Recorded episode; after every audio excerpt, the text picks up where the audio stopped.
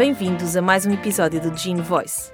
À conversa connosco hoje temos a doutora Catarina Silva, médica especialista de ginecologia e obstetrícia do CHUC e assistente da unidade curricular de ginecologia da FMUC. O tema deste episódio é a infertilidade. É um tema particularmente desafiante, não só pelo impacto que causa na vida de uma mulher, como também pela imensidão de mistérios por descobrir associados a esta condição.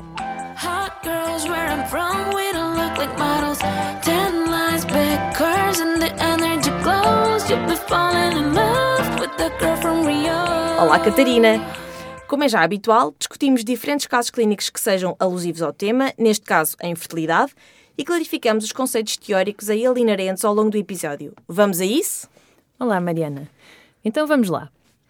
Ora, estás a fazer consulta de ginecologia e entra uma mulher de 32 anos, menarca aos 14 anos, ciclos regulares, gesta 1 para 1, com parte eutóxica há 12 anos e antecedentes de múltiplas idas à urgência por vulvovaginites, a última há 9 meses com diagnóstico de tricomoníase refere que se divorciou há cerca de 8 anos e teve vários relacionamentos ocasionais até há 2 anos, altura em que conheceu o seu atual marido, com quem pretende ter um filho.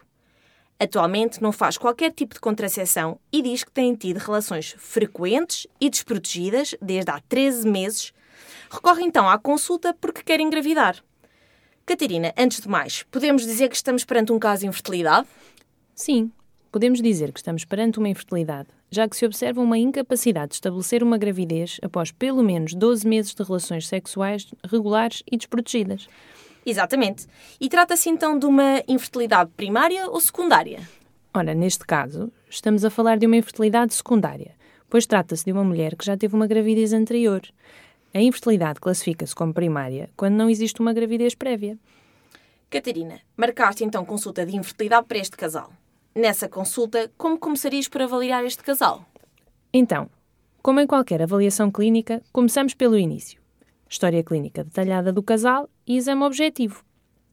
A intenção no estudo do casal infértil é identificar a presença de fatores etiológicos, tanto femininos como masculinos, pelo que de seguida devemos solicitar espermograma para pesquisa de fator masculino, doseamentos hormonais da mulher, incluindo FSH, LH, estradiol, progesterona, androgénios, prolactina, TSH e hormona antimuleriana, assim como ecografia endovaginal e um exame para avaliar a permeabilidade tubária, seja ele uma histrossalpingografia ou uma histrossalpingosonografia.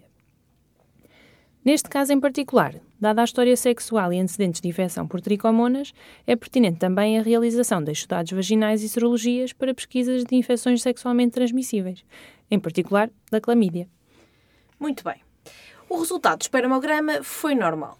A ecografia endovaginal da doente não revelou alterações e a avaliação laboratorial da função e reserva ovárica foi normal. Contudo, a histrossalpingografia revelou apenas a trompa esquerda permeável ao produto de contraste radiológico. Como explicarias ao casal a etiologia da sua infertilidade?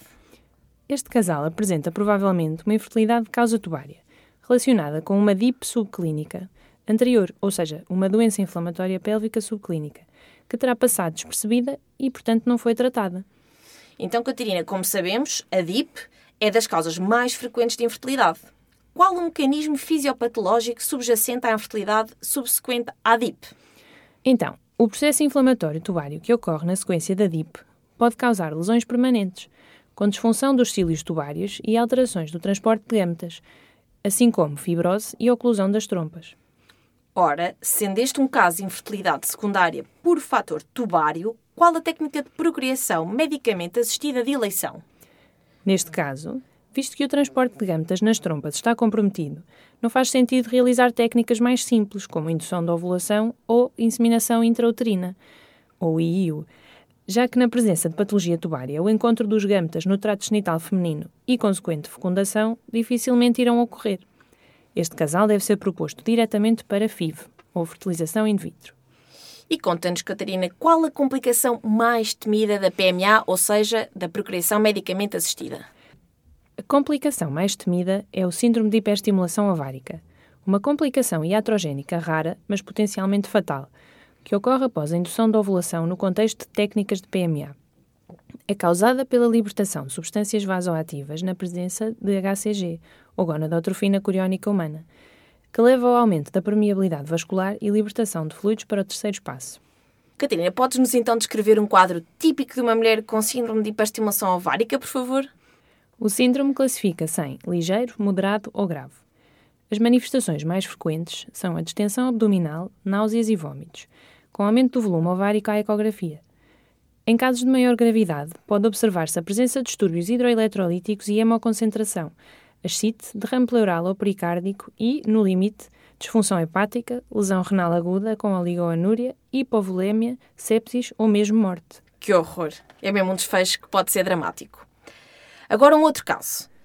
Por incapacidade de gravidez, após 12 meses de relações sexuais regulares e desprotegidas, foi referenciado para a consulta de reprodução o seguinte casal – uma mulher de 35 anos, saudável, gesta um para um de outro casamento, e um homem de 29 anos, saudável, sem filhos de outros relacionamentos, pelo menos que eu saiba, doutora. Então, como começarias por abordar este casal infértil? Da mesma forma que começamos todas as consultas, Mariana, com história clínica e exame físico. Nem mais. A história clínica detalhada de ambos os elementos do casal não levantou nenhuma suspeita etiológica. Qual seria o próximo passo? A seguir, solicitaríamos os exames complementares de rotina na avaliação do casal infértil. Espermograma, doseamentos hormonais na mulher e avaliação de fatores uterinos ou tuários através de ecografia endovaginal e histrossalpingografia ou histrossonossalpingografia. Catarina, o resultado do espermograma evidenciou uma oligozoospermia não severa. Como procederias? Considerando que os exames feitos à mulher não evidenciaram nenhuma alteração, primeiro enviaria o casal a uma consulta de urologia, para melhor estudo dos fatores masculinos e, eventualmente, através de doseamentos hormonais. De seguida, não se evidenciando nenhum fator masculino mais complexo, este casal seria candidato a uma inseminação intrauterina ou a uma FIV, fertilização in vitro. E é frequente ser o fator masculino a causa da infertilidade de um casal, Catarina? Sim, sim, o fator masculino é responsável por cerca de 30% dos casos de infertilidade. No episódio da dor pélvica, foram abordados casos típicos de endometriose. Sabendo que uma das consequências desta patologia é a infertilidade, pode explicar-nos, por favor, como orientarias uma mulher de 40 anos com antecedentes de endometriose que tem tido relações regulares e desprotegidas há 9 meses e que pretende engravidar?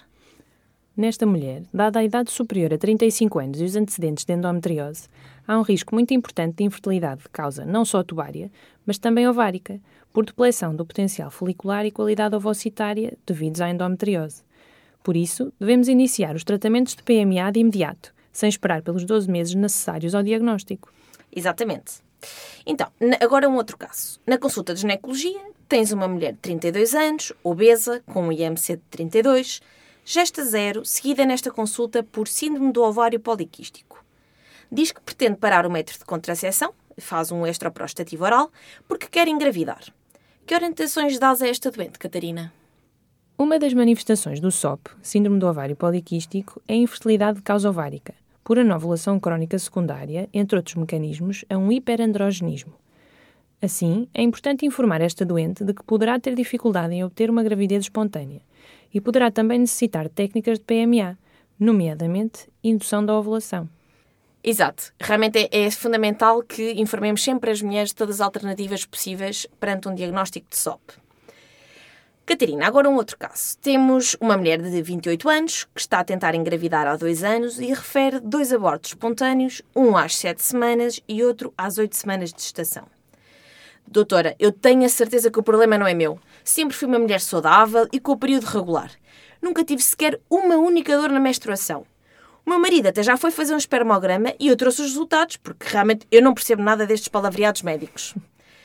O resultado do espermograma, Catarina, é completamente normal. Qual é então o primeiro passo na abordagem deste caso?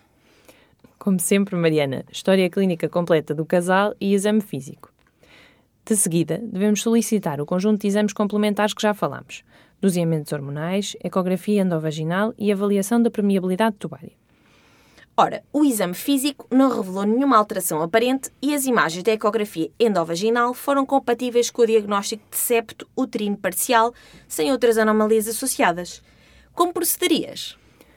Tendo tido dois abortos do primeiro trimestre anteriores e pretendendo nova gravidez, esta mulher tem indicação para realizar uma septotomia por histeroscopia, já que esta aumenta a probabilidade de sucesso de uma gravidez subsequente. Tem também a vantagem de ser um procedimento simples, feito em ambulatório, com um pós-operatório sem dor e de recuperação muito rápida. E então, quanto tempo depois da septotomia poderia esta mulher voltar a tentar engravidar? Não é consensual, mas é sensato esperar dois a três meses após a septotomia para que cicatrização da cavidade uterina e reavaliação de um eventual septo residual antes de uma eventual concepção. Catarina, já falámos de casos de infertilidade por fator tubário, a doença inflamatória pélvica e endometriose, fator ovulatório, o síndrome do ovário poliquístico e fator uterino, o útero septado. Existe mais algum fator etiológico? Embora sejam menos frequentes, não nos podemos esquecer também dos fatores cervicais, como estenose ou malformação, e, claro, o fator masculino. Exatamente. E então, qual a técnica de PMA mais indicada para cada fator? Para ultrapassar um fator cervical, o mais indicado será uma FIV, que consiste na colocação de ovócitos e espermatozoides em meio de cultura adequado no qual ocorre a fecundação. Já no caso de uma infertilidade de causa masculina grave, terá de ser realizada uma ICSI, na ICSI, ou Intracytoplasmic Sperm Injection, é realizada a deposição direta de um espermatozoide no interior de um ovócito desnudado da sua zona pelúcida. Isto permite contornar defeitos graves da motilidade ou morfologia espermática, que impeçam a penetração do espermatozoide no ovócito. Bem, Catarina, sugiro terminarmos este episódio com um caso que para mim representa esperança e futuro. Estás a fazer consulta de doenças da mama e acabas de informar uma doente de 31 anos com diagnóstico recente de cancro da mama triplo negativo que tem indicação para iniciar quimioterapia. Se esta mulher te perguntasse se ainda pode ser mãe, como responderias? Esta doente apresenta um risco de infertilidade futura de causa iatrogénica, por ação dos citostáticos sobre as células germinativas do ovário. Mas nem tudo está perdido. Antes de iniciar quimioterapia ou hormonoterapia, esta doente pode realizar preservação da fertilidade. Ao preservar ovócitos, embriões ou mesmo tecido ovárico, fica salvaguardado o seu potencial reprodutivo para que um dia possa ser mãe. Realmente, a, preservação da fertilidade e as técnicas de progressão medicamente assistida abriram horizontes de esperança e inovação terapêutica nunca antes imaginados. É realmente fascinante perceber os desafios que a área da infertilidade enfrenta e o ritmo alucinante de descobertas com que se tem deparado. Catarina, muito, muito obrigada por ter estado connosco hoje. Este tema é bem complexo e tornaste esta conversa super cativante. Espero que quem nos esteja a ouvir tenha usufruído igualmente deste momento. E já sabem, não percam o próximo episódio.